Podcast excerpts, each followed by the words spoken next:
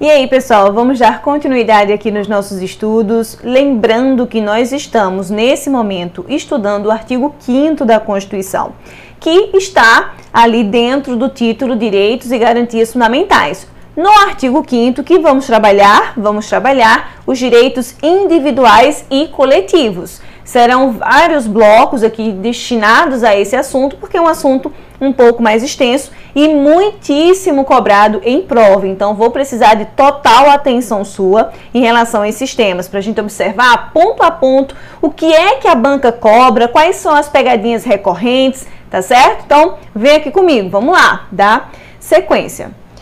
Primeiro ponto da aula de hoje, nós vamos falar sobre a tortura, certo? Na verdade, a Constituição nos diz que ninguém será submetido à tortura, nem muito menos a um tratamento desumano ou degradante. Então, o que, que isso significa? Significa que, primeiramente, tortura não é admitida, não se admite.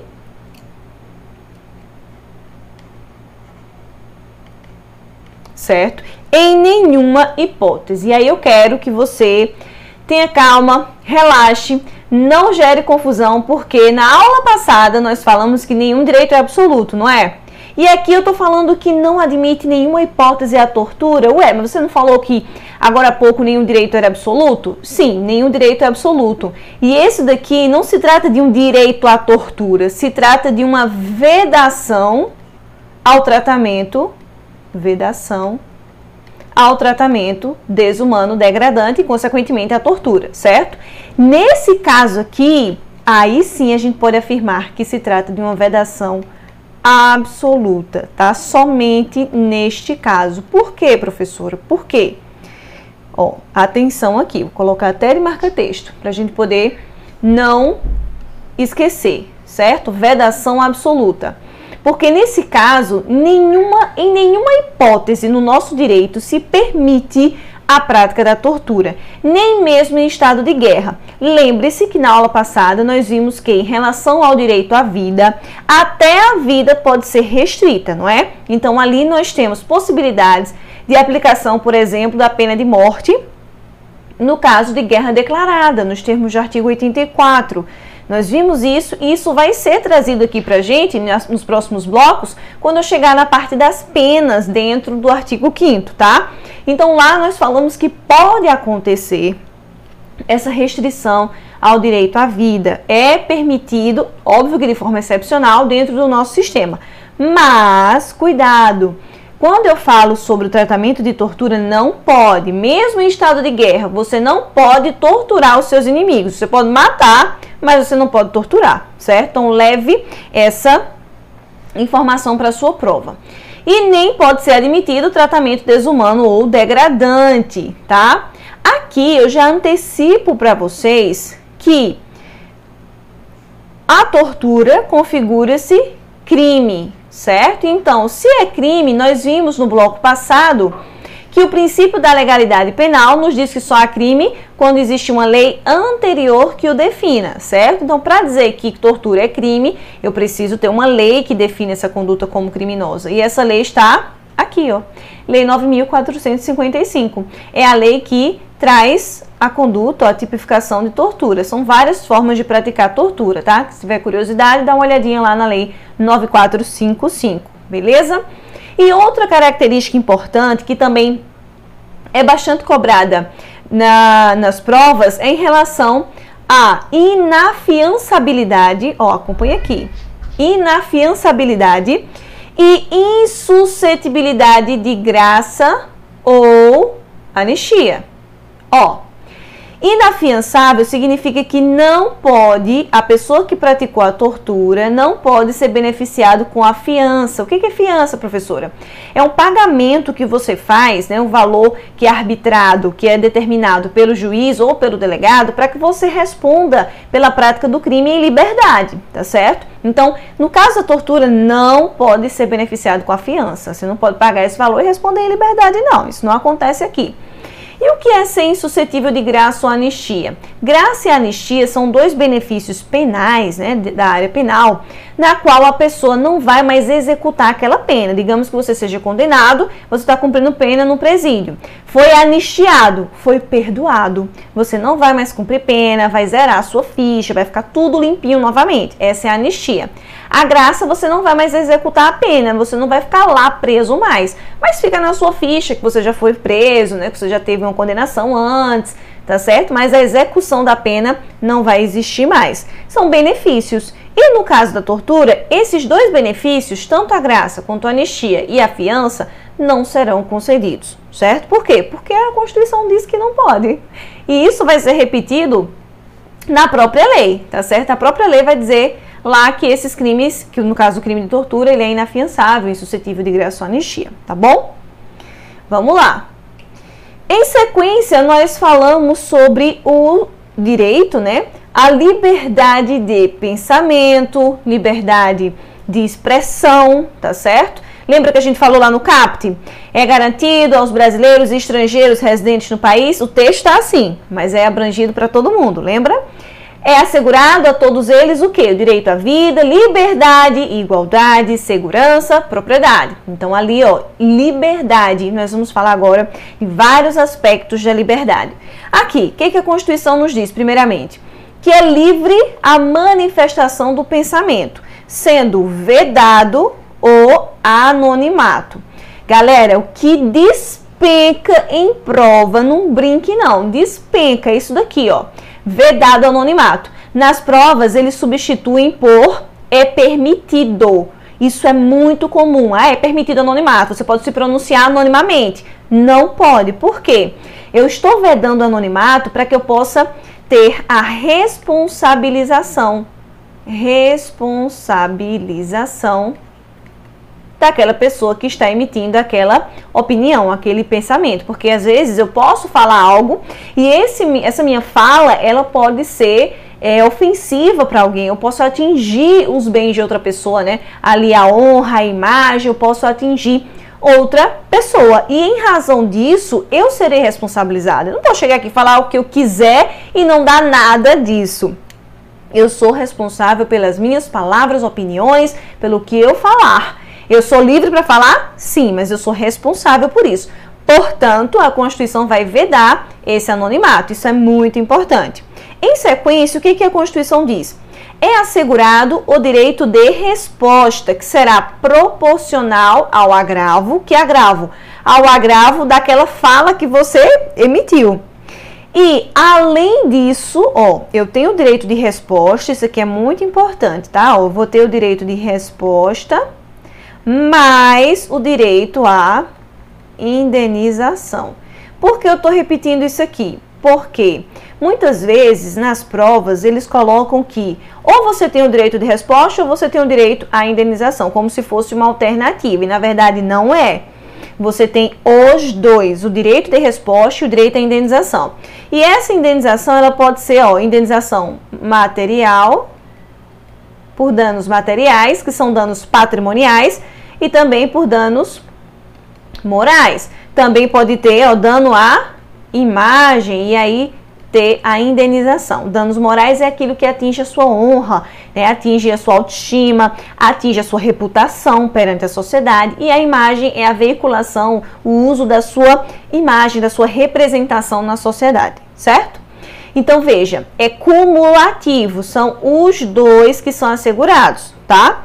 E outra, essa proporcionalidade ao agravo significa que o espaço que eu tive para expressar minha opinião vai ser o mesmo espaço que a, aquela outra pessoa que se sentiu ofendida vai ter para exercer o seu direito de resposta.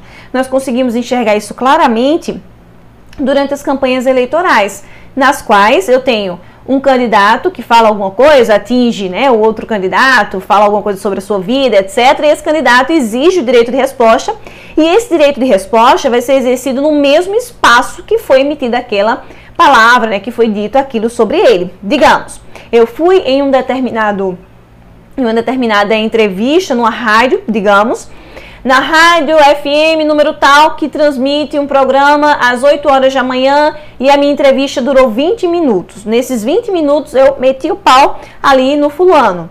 O fulano, ele vai ter o direito de resposta, ou seja, de ir naquela rádio às 8 horas, naquele mesmo programa, durante aquele período de 20 minutos para exercer o seu direito de resposta. Além disso, ele também poderá ingressar com pedido de ação por indenização, né? ele vai poder judicializar, enfim, exigir essa indenização. Caso ele sofra um dano patrimonial, imagine que eu falo mal da empresa de uma pessoa e essa empresa perde clientes, né? rompe contratos por conta daquilo que eu falei, isso pode acontecer e acontece muito. Eu vou gerar um dano patrimonial e aquela pessoa que foi atingida vai ter o direito à indenização, além do direito de resposta. Beleza? Então, cuidado, que essa proporcionalidade ao agravo não é responder, rebater a ofensa, é ter o espaço para você responder da sua versão. Não é ofender de volta, tá? Não é isso, tá certo? Então, aqui o direito proporcional ao agravo é você ter o mesmo espaço, tá? Que foi concedido. Ah, foi no jornal, foi uma nota no jornal. A pessoa vai ter direito a ter uma nota naquele mesmo jornal. Tranquilo? E aqui eu coloquei, gente, uma, um tema que vem sendo muito é, recorrente nas nossas vidas e já está aparecendo nos concursos, esse chamado hate speech, que significa discurso, discurso de ódio. Discurso de ódio e liberdade de expressão. Será que esse direito à liberdade de expressão abrange o hate speech, discurso de ódio? Eu posso chegar na internet, eu posso chegar na TV, eu posso chegar ali na rua com um alto-falante e falar que eu odeio negros, que eu odeio é, é, homossexuais, que não presta, que nem não pode, essas pessoas são, são é, é inferiores, eu acredito na raça ariana. Eu posso falar isso? É livre, eu sou livre para dizer isso. Eu não estou atingindo uma pessoa específica para ela exercer o direito de resposta. Mas eu posso falar isso, gente?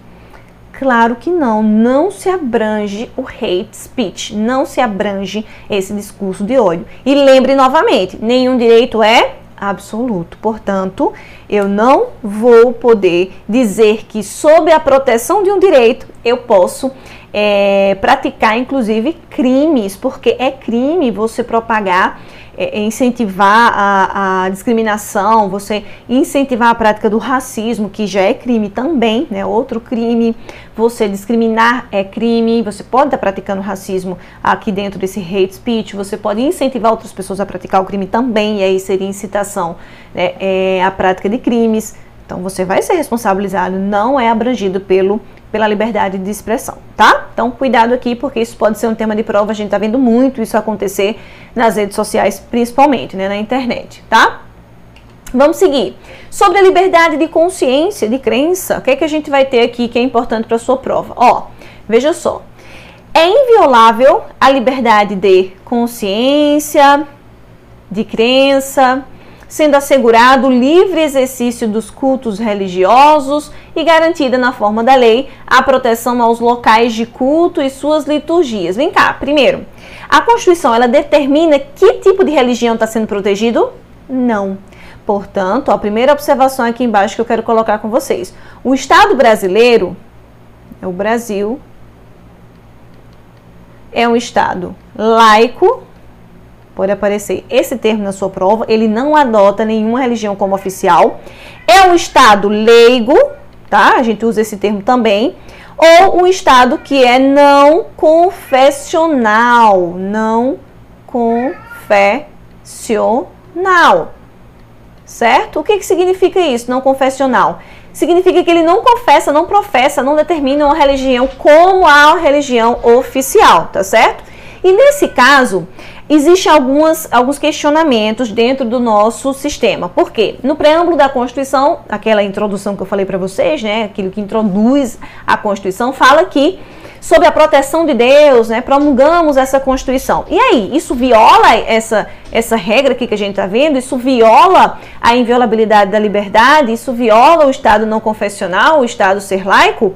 Não, gente, aquilo ali não vai violar. É entendido que aquela regra que diz ali, ou aquele preâmbulo, né, que diz que sob a proteção de Deus vai ser promulgada a Constituição, é simplesmente uma norma que não tem uma, um caráter normativo, né? Ela não tem um caráter vinculativo, ela não vincula, ela não exige que as pessoas cumpram ali o que está descrito e que acreditem em Deus, tá certo? Então, nesse caso, não vai ter problema. Em relação a feriados religiosos, foi considerado que se trata de questões culturais, então também é aceito, tá certo? A menção de Deus nas cédulas também é aceito, tá? Só para deixar isso claro. Em sequência, o que, que nós temos aqui? É assegurado nos termos da lei a prestação de assistência religiosa. Cuidado aqui, ó, cai bastante em prova. Tanto nas entidades civis quanto nas entidades militares. Nas provas, ele sempre exclui isso aqui, ó. Bota que é apenas nas entidades civis de internação coletiva, tá? Então, muito cuidado em relação a isso são os dois e não é apenas um, tá bom? Não é apenas um deles. Deixa eu botar aqui minha canetinha vermelha, que é melhor de, de explicar, né? De destacar. Ó, aqui o E. E para fechar essa, esse princípio, né, na verdade, esse direito à liberdade religiosa, ninguém será privado por seus direitos, né, de direitos, por razão, ó, ninguém será privado de direitos por motivo da sua crença religiosa ou por razão de sua convicção filosófica ou política. Aqui é a regra. Ou seja, você não pode ser impedido de prestar um concurso público porque você é ateu, você não pode ser impedido de é, receber um benefício que você preenche já os requisitos só porque você votou em outra pessoa, você tem uma, uma ideia, uma ideologia política diferente do governante. Então, isso não pode ser motivo algum para impedir o seu exercício ali de um direito seu, certo? Agora, veja só o que diz a segunda parte. Salvo se eu as invocar, ou seja, se eu invocar esse motivo de crença, se eu invocar esse motivo religioso, né, esse motivo é, é, filosófico, esse motivo político, para me eximir, ou seja, para eu não cumprir, para que eu não cumpra, para eu não cumprir com a obrigação legal que é imposta a todos e me recusar a cumprir uma prestação alternativa. Ou seja, vamos aqui trazer um exemplo para ficar mais claro. Exemplo disso aqui prestação prestação de serviço militar obrigatório. Obrigatório. Então veja, militar, certo?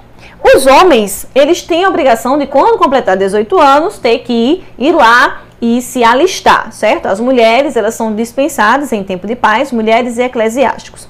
Aí o rapaz completa 18 anos e diz assim: Ah, eu não vou me alistar porque viola as minhas concepções filosóficas, as minhas concepções religiosas.